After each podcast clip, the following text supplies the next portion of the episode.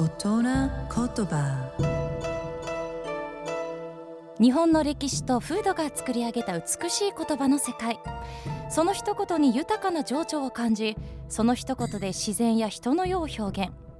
創造と破壊を繰り返してきた言葉たちから毎週一つピックアップ。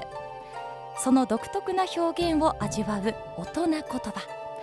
今週の大人言葉は縁はいなもの味なもの。男女の縁は面白いものでどこでどう結ばれるか予想がつかないという意味のことわざ。